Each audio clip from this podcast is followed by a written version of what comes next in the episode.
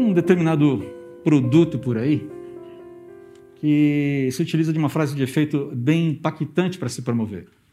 Não vou falar qual é o produto, não vou falar a frase original, mas você já faz ideia do que se trata. Né? Continue caminhando. Prossiga, continue a caminhada, mantenha o passo, persevere, não desista. Ah, é uma frase de efeito interessante. Continue, mantenha o passo, fique firme. Mas eh, mais cedo ou mais tarde, essa proposta causa algumas perguntas significativas. Elas, elas vêm à tona, elas a, aparecem para a gente de uma maneira ou outra. Quais perguntas são essas? Bom, continuar caminhando por quê? Continuar caminhando para quê?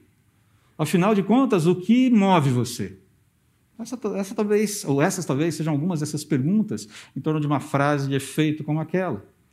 Por que continuar andando? Para que continuar andando? O que nos move? Paixões? Paixões nos movem? Conquistas? Conquistas nos movem? Posses? Ou talvez mais variadamente aqui, beleza, prazeres, ideologias, saúde, não está aqui, mas posso colocar, ter uma boa saúde. Carpe diem, Aproveite o dia, porque amanhã sabe-se lá. Aquela ideia lá que nasceu, a ideia de Carpe Diem nasce lá com um poeta e filósofo romano chamado Horácio. A ideia de, uh, dentro da filosofia de Horácio, que era um epicureu, a ideia é, olha, a gente tem que procurar levar uma vida boa hoje, porque amanhã é amanhã, você não tem esperança nenhuma, acabou, acabou, fim de papo. Essa é a ideia do epicurismo, do estoicismo. Né? Regula a tua vida, low profile, leva numa boa. Né? Ah, essa é a ideia aqui. Né? Carpe diem. E aí alguém pode falar, mas Jesus não ensinou a mesma coisa quando instruiu as multidões ali no Sermão do Monte sobre as preocupações da vida? Não, Jesus não falou sobre isso. Jesus não falou carpe diem. O que ele colocou ali, é, é, é o que ele ensinou ali é que nós é, aprendêssemos a desfrutar dos cuidados de Deus no presente e confiássemos ah, na providência de Deus no que diz respeito ao futuro. Não é simplesmente aproveita o presente e peanuts para o futuro. Diz respeito a aproveita o que Deus te dá hoje e confia nele no futuro. Confia a sua vida a Ele. Ele vai cuidar de você. Deus cuida dos seus interesses. Lembra? A gente falou sobre isso semana passada. Então, o que uh, Jesus fala ali no Sermão do Monte, no capítulo 6, sobre as solicitudes da vida, sobre as preocupações da vida, é que há um futuro garantido por Deus, tanto para, que, para aqueles que creem, quanto para aqueles que não creem. Na verdade, a gente vê isso ali mais especificamente em João capítulo 3, quando Jesus está tendo aquele papo com Nicodemos. Há um futuro garantido, de uma forma ou de outra. Bom, onde a gente deseja chegar, afinal, com tudo isso? A pergunta volta, né? Onde a gente deseja chegar com esse. Continue caminhando, continue, é, insista, prossiga. Porque hoje tem sido essa dificuldade, não é? Como continuar? Eu não vou aqui fazer você levantar a mão, nem vou te expor, mas se eu perguntar, você se sente desanimado, é quase certeza que a maior parte de nós levantará a mão. Você não precisa concordar nem com a cabeça, mas é um fato. Nós vivemos um momento de grandes exigências. Né? A inflação está dando um rodo no supermercado aqui. Não sei quanto a você, mas eu estava fazendo a minha planilha, ajustando minha planilha de orçamento essa semana, e fui ver, tive a curiosidade de ver quanto a gente gastava de supermercado no começo de 2020. E quanto a gente gasta no supermercado hoje. Eu falei, meu Deus do céu, o que aconteceu? Eu falei, lembrei, de fato, há muito tempo que eu não como tal coisa, que eu não compro tal coisa, eu entendi. E aí eu tive, é, fui tomado de um assombro pela capacidade da minha esposa de fazer milagres com o orçamento que a gente tem. E, gente, não é questão de ganhar mal, não. Tá? Eu, a igreja me paga um salário muito digno, deixa eu falar isso claramente aqui para vocês, tá bom? A questão é que realmente as coisas subiram muito. Subiram ou não subiram? Quando você fala, olha aí, as mulheres estão falando, sim, mas nem. Os homens, ah, mas com tanto que tem o queijinho que eu gosto de comer no final de semana, está tudo bem. Nós lidamos com esses desafios, os desafios no trabalho. Ok, homens, e na hora de encher o tanque do carro, hein? Moçadinha, cheguem vocês também. Vocês têm que lidar muito mais, têm que juntar muito mais grana para comprar aquele videogame que vocês tanto querem, não é verdade? Ou vou cuidar do meu PS3, 4, 5 aqui, porque sabe-se lá quando eu vou comprar outro. A grande verdade é que todos nós temos sido é, tomados por uma realidade em que, é, se a gente não tomar cuidado, o desânimo bate a porta e toma a gente de assalto e leva a gente para o fundo do buraco. Além daquelas lutas que são as lutas mais legítimas que a gente tem. Lutas com saúde, perdas familiares, essas lutas são densas. São capítulos mais complexos da nossa vida. Exigem mais do nosso coração. A gente, é, a gente sabe quando a luta ou quando essa jornada inicia, e às vezes inicia de uma forma que a gente nem estava esperando. Mas não sabemos exatamente quando elas terminarão, e essa talvez seja a maior angústia que a gente tem. Quando isso termina? Quando é que isso vai acabar? Oh Deus, o senhor não vê? Ele vê. Ele vê. Onde desejamos chegar, afinal? Agora, indo já para Timóteo, para a segunda carta de Timóteo, né? voltando ao nosso pensamento, não que isso não tenha a ver, tem a ver, vocês vão perceber. Eu fiquei pensando aqui, nessa frase de efeito, continue caminhando. Né? Como sugerir para um homem aprisionado que continue caminhando? Deve soar estranho para alguém que está preso ouvir isso. Prossiga! Continue em movimento, não desista. ah, deve ser uma coisa meio esquisita, meio contraditória, meio ilógica, não é? Como deve, como deve soar para alguém que está aprisionado ouvir uma frase assim? Continue caminhando, não desista.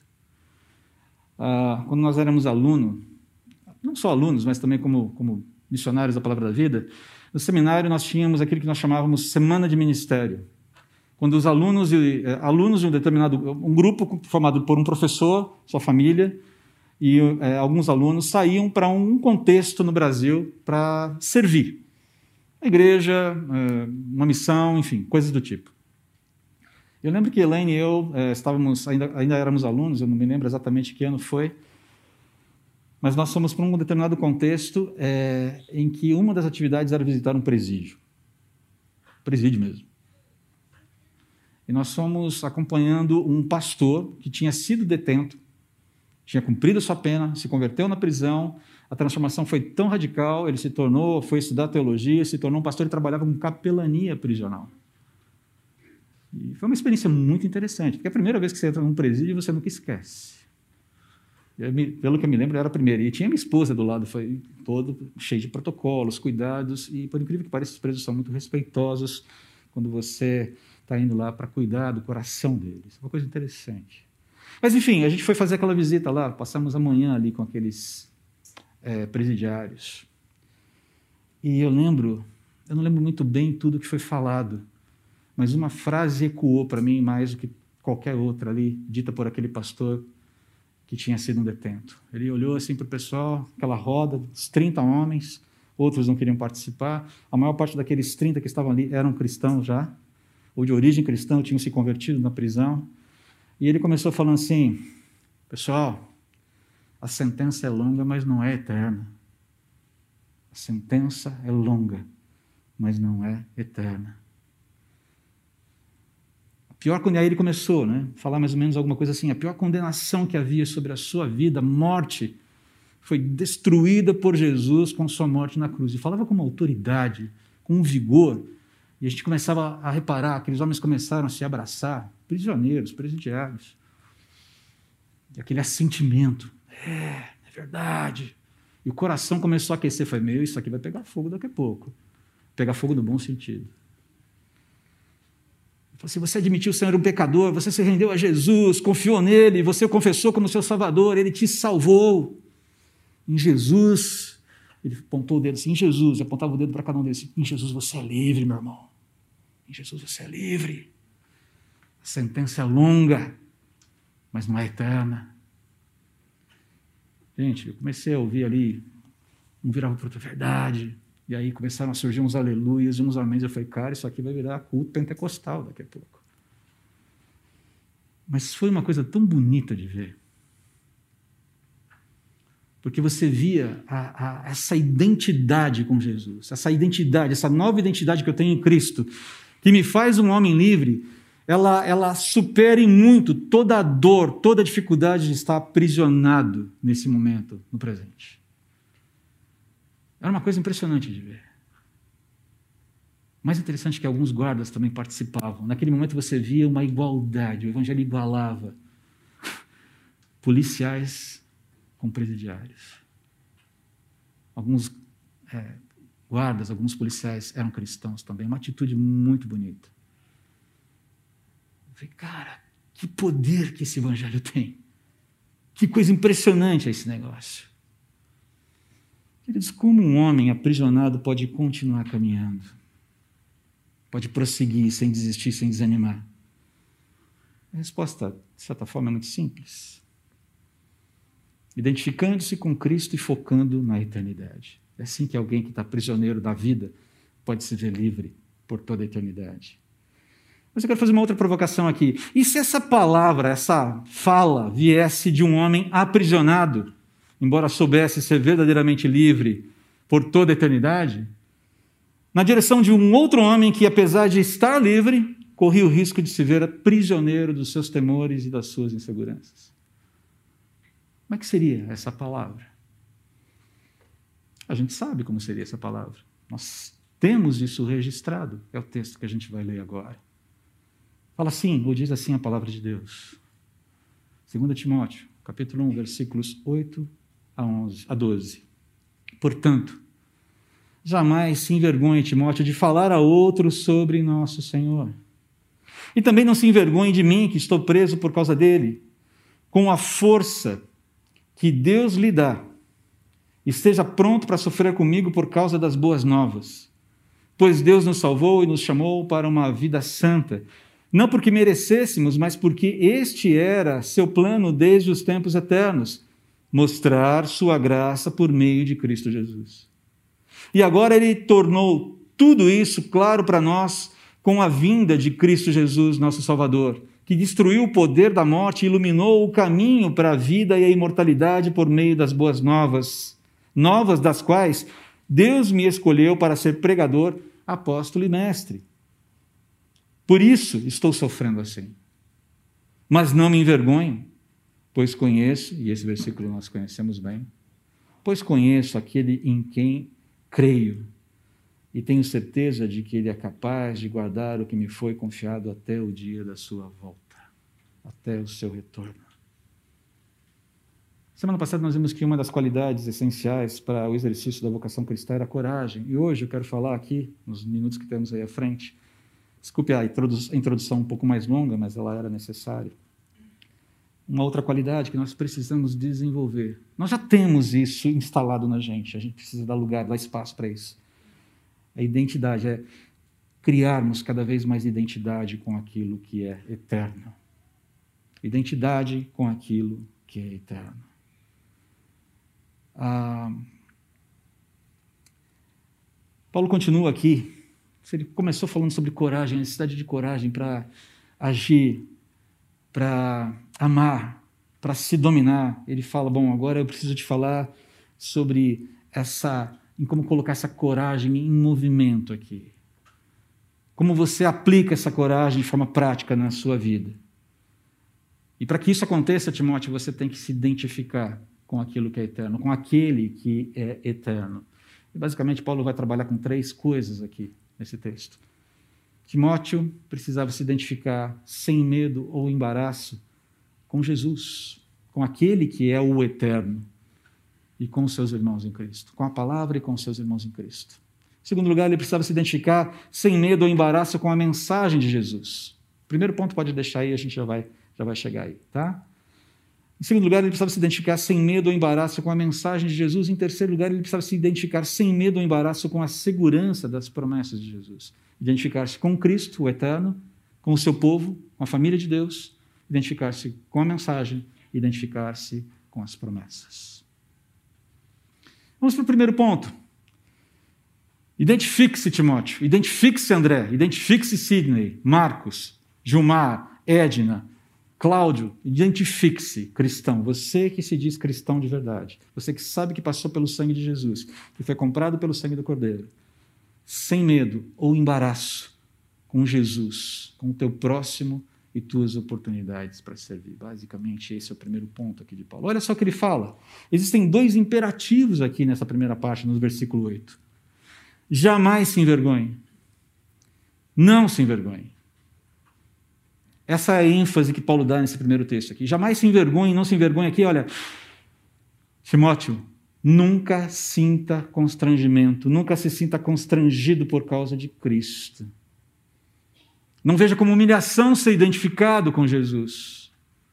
Não se sinta desonrado quando isso acontecer, quando alguém te humilhar, quando alguém debochar sobre a tua fé, quando alguém vier falando: teu Deus, onde está?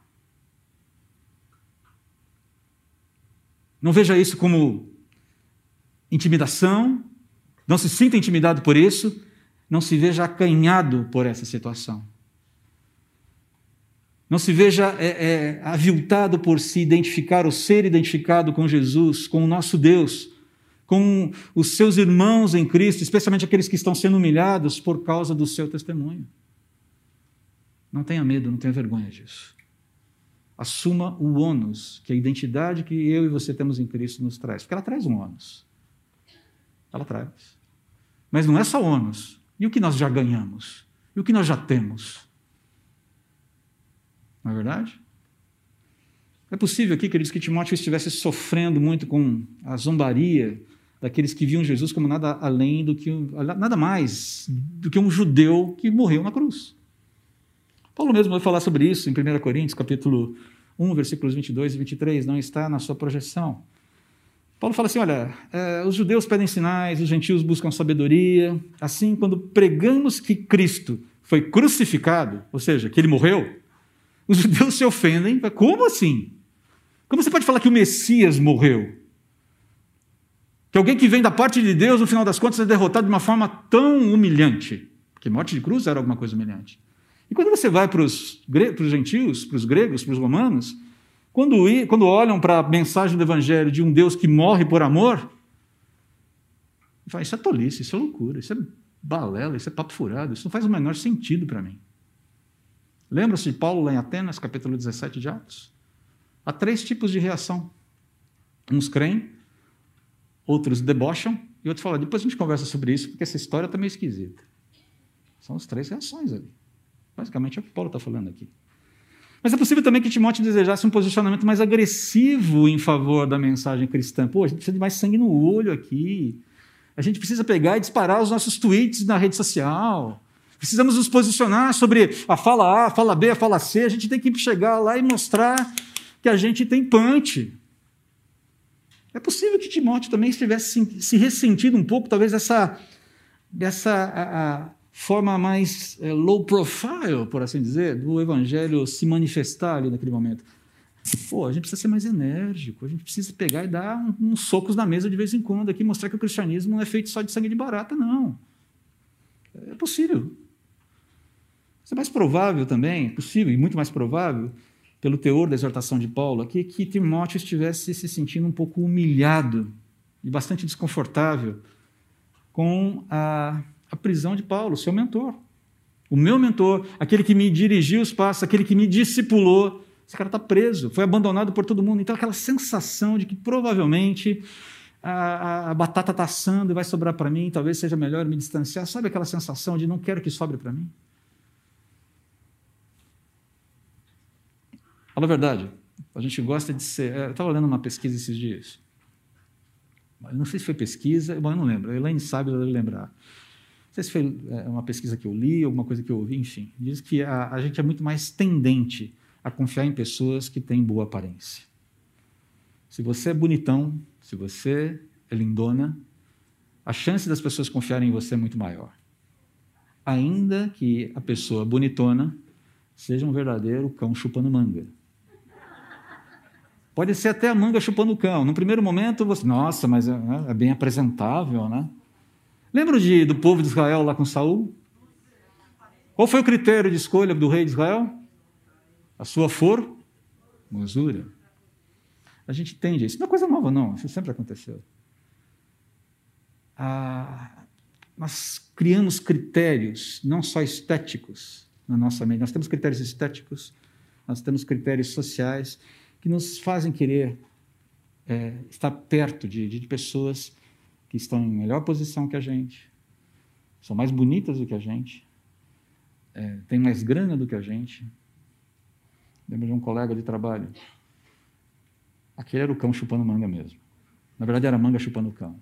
Ele não se relacionava com pessoas abaixo da linha hierárquica dele, só com pessoas acima. Aí um dia eu virei para ele assim, cara, qual é a lógica? Eu já percebi que você não, você não, você não dá atenção para as pessoas que estão abaixo de você. Não, André, você tem que, se eu quiser subir na empresa, eu tenho que me relacionar só com quem está acima de mim, entendeu? Eu falei, legal. Eu fico imaginando se quem está acima de você tiver o mesmo tipo de critério que você tem. Você não vai subir nunca aqui, amigo. Ô, oh, para. McFly, anybody home? Não pensa, parece, mas não pensa mesmo, esse é o ponto. O mundo gira em torno do meu umbigo, né? Mas enfim, é possível então que Timóteo estivesse com esse vivendo esse desconforto. A perspectiva de Paulo sobre a, a, o que é importante lembrar aqui que a perspectiva que Paulo tinha sobre a sua própria situação revela um compromisso e, e fé com têmperas diferentes, com aquela fibra que a gente olha e fala: nossa, esse sim é um cara de Deus, esse sim é um cara que sabe para onde está caminhando, esse cara continua caminhando a despeito de estar tá preso. Então, Paulo uh, exorta Timóteo que o veja como um exemplo e não como uma decepção. Timóteo, olha para mim e não me veja como uma decepção, ok? Não se decepcione comigo, cara. Me veja como um exemplo, um testemunho, porque o poder do Espírito Santo que produz em mim força para suportar esse sofrimento é o mesmo poder que habita em você para que você suporte os sofrimentos, a sua cota de sofrimentos, por ser identificado com Cristo na sua jornada, na sua vida. Então, nesses dois imperativos aqui, jamais se envergonhe e não se envergonhe, existe aqui ah, três lealdades básicas que vai aparecer na sua tela aí na sequência. Dois imperativos que clamam por três lealdades básicas de Timóteo e que valem para todos nós. Seja leal a Cristo, ao seu Evangelho. Paulo pede para que, eh, no caso aqui, Timóteo seja leal a ele, companheiro de ministério, o seu próximo, o seu irmão em Cristo, e seja leal ao seu próprio ministério, ao seu chamado. Essas lealdades envolviam, envolvem o nosso Deus, nossos amigos, especialmente os crentes, e as oportunidades de serviço dadas por Deus. Uma pergunta básica aqui: qual é a sua missão? Qual é a sua missão? Não a missão de Timóteo. Qual é a sua missão? A minha missão, a sua missão é permanecermos leais. Essa é a missão, grosso modo. Resumo da ópera. Queridos, o que se percebe via de regra é que boa parte dos cristãos, isso não é coisa nossa só, mas atualmente isso está muito em voga, anda muito mais preocupada em ser leal aos seus próprios interesses e à sua própria reputação do que ser leal a Deus e à missão que Ele lhes concedeu. Talvez não seja o seu caso. Talvez não seja o caso de ninguém aqui. Mas, no geral, os cristãos andam muito preocupados com os seus próprios interesses e a sua própria reputação. Alguém me falou um dia alguma frase que ecoou para mim. E está lá no meu, no meu descritivo do WhatsApp, aquela frasezinha de a, a minha, o meu slogan, né? Ao invés de colocar lá, que, quer dizer, continue caminhando, uh, eu estou colocando ali essa frase, chama, cuide do teu caráter, que Deus cuide da tua reputação. Esse negócio entrou como uma daga no meu coração. Cuida do teu caráter, da tua reputação, cuida Deus. Como agora, talvez a pergunta seja como é que a gente pode permanecer leal? Permanecer leal a Deus, permanecer leal no nosso cuidado com o próximo, permanecer leal na nossa disposição de aproveitar aí as, as oportunidades que vêm às nossas mãos. Próximo ponto vai colocar para você, vai aparecer aqui como sugestões aqui para a gente avaliar em casa com tempo depois, né? mas que é, é o caminho das pedras para que a lealdade seja vista em nós. No que diz respeito a Deus, a prática de disciplinas espirituais, leitura das Escrituras, oração, jejum, é, que mais? É, que a gente pode colocar aqui, meditação da palavra, enfim, disciplinas espirituais nos envolvermos com aquilo que nos leve para perto de Deus, para conhecer mais a Deus. No que diz respeito ao próximo, algumas regras muito simples aqui, a prática da regra de ouro. Mateus capítulo 7, versículo 12. O que eu desejo que o outro faça para mim, eu farei para ele. No, coisas boas, é claro. A regra de ouro diz respeito ao cuidado com o próximo. O cuidado que eu desejo que tenha comigo, eu terei com o próximo. E a prática de mutualidade, de entender a necessidade do outro, aquilo que Paulo fala lá em Romanos, capítulo, capítulo 12, versículo 3. Né? Não, não, não fiquem só focados na sua necessidade, naquilo que vocês precisam. Tenham uma compreensão exata de quem vocês são, do conhecimento que vocês têm sobre vocês mesmos. Tenham uma visão correta sobre vocês mesmos e sejam cuidadosos uns com os outros aqui. No que diz respeito às oportunidades. Aquela fala muito bonita de Paulo no capítulo 6, versículo 10 de Gálatas, né? Enquanto tivermos oportunidade, façamos o bem a todos, especialmente aos da família da fé. As oportunidades vêm, elas aparecem, nós precisamos aproveitá-las. E quando elas chegarem, baterem a nossa porta, digamos sim a elas. É assim que a gente constrói lealdade. É assim que a gente constrói esse caminho da lealdade. Mas o segundo ponto aqui, Paulo fala: identifique-se sem medo ou embaraço com a mensagem maravilhosa de Jesus. Se você tem alguma dúvida, tem alguma dificuldade para explicar o Evangelho, uma dica aqui. Os versículos 9 e 10 são uma síntese perfeita do Evangelho. Eles explicam o Evangelho em dois versículos. Está tudo explicado aí. Então, se você tiver alguma dúvida sobre como explicar o Evangelho para alguém, veja 2 Timóteo, capítulo 1, versículos 9 e 10, porque está tudo aqui. Paulo é um gênio. Paulo é um gênio. Tá? Está tudo aqui. Ó. Tudo que você precisa está aqui. E de leva e de, e de quebra você pode dá o, a cerejinha do bolo no versículo 11 ali. Tá? Mas se você usar o versículo 9 e o versículo 10, você tem o evangelho completo, resumido. Né? Mas olha o que ele está falando aqui. Entender um pouquinho rapidamente o que ele está falando sobre esse evangelho, para é, que a nossa identificação se torne mais, mais acurada aqui. Se você perceber, existe uma diferença entre o versículo 9 e o versículo 10.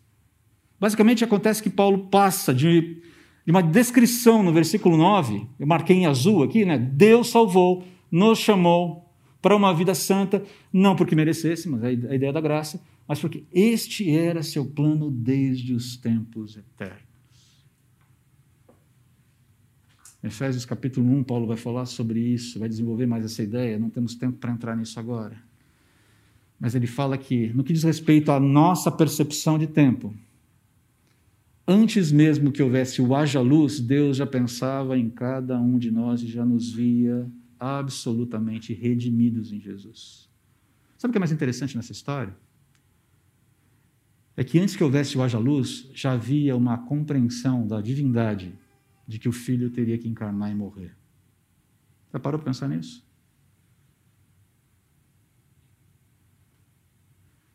Que antes do haja luz, já um acordo absolutamente claro na, na divindade, na trindade, de que o filho tem que encarnar, tem que morrer. E a despeito disso tudo, lá no sétimo dia da criação, lá em Gênesis, o Senhor olha para tudo e diz: tudo muito bom. Não é interessante isso?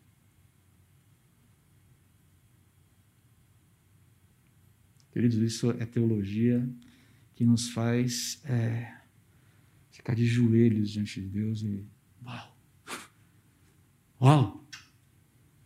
Seria muito fácil para a Trindade entrar no. O Pai falando com o Filho, o Espírito, falando: bom, vai ter, um, vai ter uma questão. É, veja bem, são informações que nós temos, nós não conseguimos entender como a mente de Deus funciona na sua totalidade. Mas para para pensar. Ah, a Trindade conversando sobre a criação, sobre os desdobramentos da história, que é sobre toda, todo o desenvolvimento até a consumação dos tempos. E o pai vira para o filho e fala: Você sabe o que vai ter que acontecer no meio do caminho, não sabe? E Jesus vira para o pai e fala: é, Não estou afim. Na verdade, eu acho que toda essa história de criar toda a realidade vai ser um grande peso, um grande fardo para mim, pai. Não estou afim. Vamos fazer o seguinte: vamos inventar uma outra coisa. Então, vamos criar uma outra coisa. Será que essa conversa poderia ter existido? Não, ela não existiu. O fato é que o filho, desde o princípio, sabe o que ele vai ter que passar, ao ponto de estabelecer um memorial sobre esse momento. Mas ainda assim, ao e viu Deus tudo o que fez e disse: é muito bom. Não diz respeito só à criação pronta, mas diz respeito a toda a realidade e toda a consumação da história. Então perceba aqui que é, Paulo faz esse, esse movimento de entender, da gente entender, e ele já fala inclusive dessa dessa a, a, da pré-existência de Cristo. Jesus não foi um ser humano que foi adotado por Deus, ou, ou foi um, um, uma geração no meio da história de Deus, não foi um plano B de Deus, não, ele está lá desde o princípio, ele é o próprio poder sobre que Deus usa para trazer à existência as coisas que não existem. Queridos, isso é muito importante para a gente. Porque começa a trazer segurança. Nós temos identidade com essa pessoa, com esse Deus. É com Ele que nós firmamos uma aliança. Na verdade, foi Ele que firmou uma aliança conosco, uma aliança irreversível. E na sequência, Paulo continua falando né, que no momento certo da história, o projeto de Deus se fez claro. No momento certo dentro da história, esse Deus se revela e comunica o seu amor, comunica o seu projeto, comunica a sua ideia ou a sua, o seu caminho com a humanidade, a ponto de morrer por amor e resgatá-la e prometer que alguma coisa vai acontecer no final. Essas promessas estão é, é, em vigência. Essas promessas elas são válidas ainda, elas não caducaram. Jesus não é só um, um amuleto para eu tentar passar os meus dias nesse mundo com um pouco mais de tranquilidade. Não. Ele é a consumação de todas as coisas. O que é mais interessante é que quando ele chega até o final aqui do texto, ele fala: olha, Cristo ensinou que a vida eterna começa na terra com o conhecimento de Deus. A vida eterna já começou. Ela não é que ela, não é que ela vai começar. Nós estamos vivendo os primeiros dias da eternidade na terra. E a ressurreição de Cristo trouxe essa natureza da vida eterna à vista do público pela primeira vez. Quando Jesus ressuscita, nós. Uau, então é isso. Jesus mostra a ideia de ser a primícia, o primeiro dentre muitos irmãos. Essa ideia, está vendo? Ele abriu as portas para a eternidade e nós já entramos. Nós já estamos vivendo a eternidade com todas as limitações que nós temos. Mas ainda tô, a gente vai ter que lidar com a morte. Sim, ainda vamos ter que lidar com a morte, mas essa é uma condição que tem hora para acabar, tem hora para terminar. Um comentarista bíblico é, observou que havia muita esperança de imortalidade anterior a Cristo, dentro do judaísmo, fora do judaísmo. Mas a ressurreição de Jesus converteu essa esperança em uma certeza mostrando que além da sepultura, a continuidade da vida lá começa a partir da vida aqui. Achei interessantíssimo isso. Agora, note que a, a ênfase de Paulo no final, aqui no versículo 11, não é na sua autoridade como pregador, como apóstolo e mestre. Ele está querendo reforçar a autoridade que o Evangelho tem sobre a sua vida das quais, boas novas, das quais Deus me escolheu para ser pregador. A ênfase não está nisso aqui. A ênfase está aqui, nas boas novas, no Evangelho. Esse enfoque visava lembrar aqui Timóteo e também nos lembra é, de que se Paulo estava preso, ele estava preso por causa do Evangelho. Ele vai, inclusive, confirmar isso no próximo versículo. Se ele suportava prisão, dificuldades, ele enfrentava essas dificuldades porque essa tarefa tinha sido é, divinamente designada. Era algo que vinha de Deus. Timóteo não tinha nenhum motivo para se envergonhar dele. Ninguém teria motivos para se envergonhar alguém vivendo nessa situação. E o mais interessante, Paulo relembra Timóteo que quem me colocou nessa situação, Timóteo, foi o próprio Deus. Ok? E eu estou em paz com isso. Essa é a ideia aqui. Agora você, como eu disse para você, essa é, uma, essa é uma síntese do Evangelho.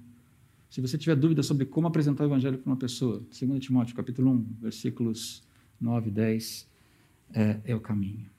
Mas vamos aqui para o último ponto. Identifique-se sem medo ou embaraço com a insegurança, com melhor, perdão, com a segurança das promessas de Jesus. Paulo fala em Romanos capítulo 1, versículos 16 e 17 o seguinte: Pois não me envergonho das boas novas, do Evangelho a respeito de Cristo, porque são o poder de Deus em ação para salvar todos os que creem, primeiro os judeus e também os gentios. para salvar qualquer um que esteja disposto, qualquer um que se renda a Ele.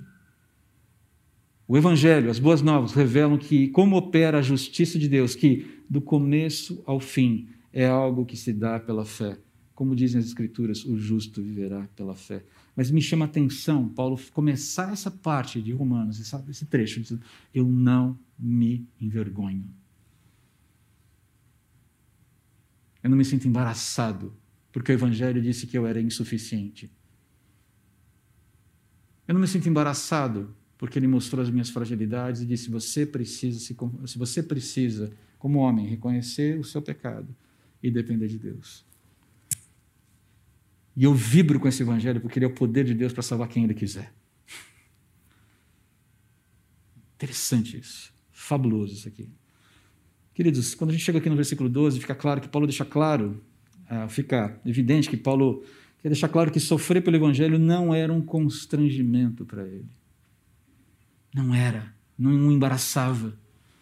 Mesmo que ele estivesse enfrentando essa perspectiva de uma execução iminente, ah, ele não tratava a sua situação como uma desgraça. Ai, pobre vítima que sou, estou aqui preso no cárcere mamertino, ninguém me ama, ninguém me quer.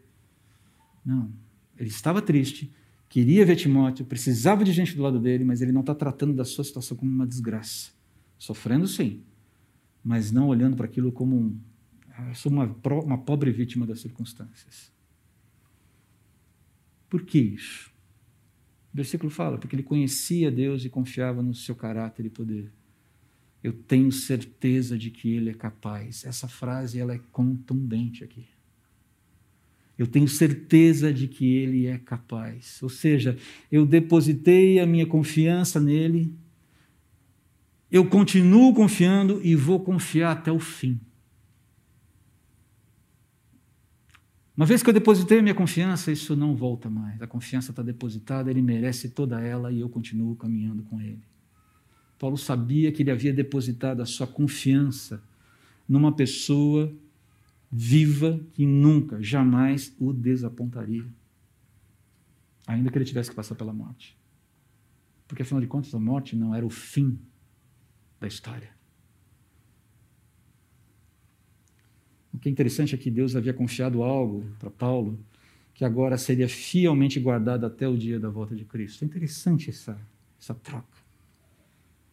E embora Paulo pudesse aqui estar se referindo à preservação da sua vida após a morte, preservação das pessoas convertidas através do seu ministério direto uh, e do fruto do seu trabalho, é, a ênfase aqui não é colocada naquilo que foi confiado e guardado, mas na fidelidade, caráter e competência de quem guarda.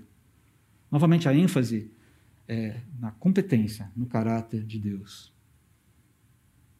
Esse caráter, essa fidelidade que assegura o cumprimento das promessas quando o Senhor Jesus voltar.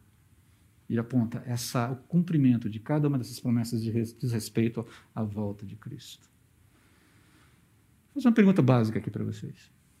Para mim, Como a volta de Jesus sustenta você? O quanto a volta de Jesus, a iminência da volta de Jesus, sustenta você e impacta a sua vida presente? Você tem se identificado com essa volta?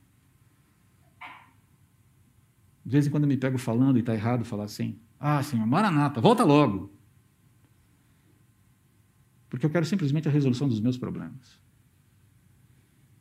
Não está errado a gente querer que os nossos problemas sejam resolvidos. Mas o meu maranata deve ser: Senhor, vem e faz o teu nome grande, exalta o teu nome, glorifica o teu nome, cumpra o teu projeto para a realidade que o Senhor criou. Pequena, um pequeno ajuste na perspectiva. Porque com isso, as minhas inquietações também serão resolvidas. Mas Jesus não tem que voltar porque eu quero me ver livre dos meus problemas. Ele tem que voltar porque a história que ele desenhou que ele escreveu vai ser cumprida nos termos dele, porque ele prometeu que assim seria. E assim que terá que ser. Queridos, resumindo aqui, Paulo nos ensina que Deus manterá os destinatários das suas promessas a salvo até o fim. Timóteo, o amigo mais hesitante, mais promissor, hesitante, mas também promissor de Paulo, poderia encontrar força nessa verdade para que ele fosse impulsionado a identificar-se corajosamente com Jesus. A identidade com Jesus, com o seu evangelho, identidade sem medo e embaraço com a segurança das promessas de Jesus e identidade sem medo ou embaraço com o próprio evangelho. Quero terminar aqui, quero chamar já, a, acho que o pastor Felipe vai fazer aqui a ministração da ceia, quero convidá-lo já para vir aqui, à frente. Terminar com um texto que nos dá esperança. E quero lembrar, a última vez que me lembro de ter lido esse texto foi no sepultamento da Claudine. Dia difícil. Mas como foi bom relembrar dessa esperança que nós temos aqui. Agora, irmãos, não queremos que ignorem o que acontecerá aos que já morreram, para que não se entristeçam como aqueles que não têm esperança. Porque cremos que Jesus morreu e foi ressuscitado, também cremos que Deus trará de volta à vida com Jesus todos os que morreram. Dizemos a vocês pela palavra do Senhor: nós, os que ainda estivermos vivos quando o Senhor voltar, não iremos ao encontro dele antes daqueles que já morreram. Pois o Senhor mesmo descerá do céu, promessa. Promessa feita nos evangelhos em Atos capítulo 1. Descerá do céu com um brado de comando, com a voz do arcanjo e com o toque da trombeta de Deus Primeiro os mortos em Cristo ressuscitarão. Depois, com eles, nós, os que ainda estivermos vivos, seremos arrebatados nas nuvens ao encontro do Senhor nos ares. Então estaremos com o Senhor para sempre. Portanto, animem uns aos outros com essas palavras. O Senhor Jesus veio a primeira vez como um cordeiro mas ele volta como um leão. E sabe qual é a melhor parte dessa, disso tudo? É que você está bem firme nas garras do leão. Vamos orar. Ó Senhor, que os nossos corações sejam animados com a certeza de que o Senhor volta, de que o Senhor vem. Enquanto esse momento maravilhoso da nossa existência não chega, Ajude-nos é, na nossa busca contínua por identificação com o Senhor, com a tua palavra, com o próximo e com as oportunidades para servir. Queremos refletir a tua eternidade desde já, os valores da eternidade desde já. Se conosco, se com essa igreja, fortaleça cada um aqui. Em nome de Jesus. Amém.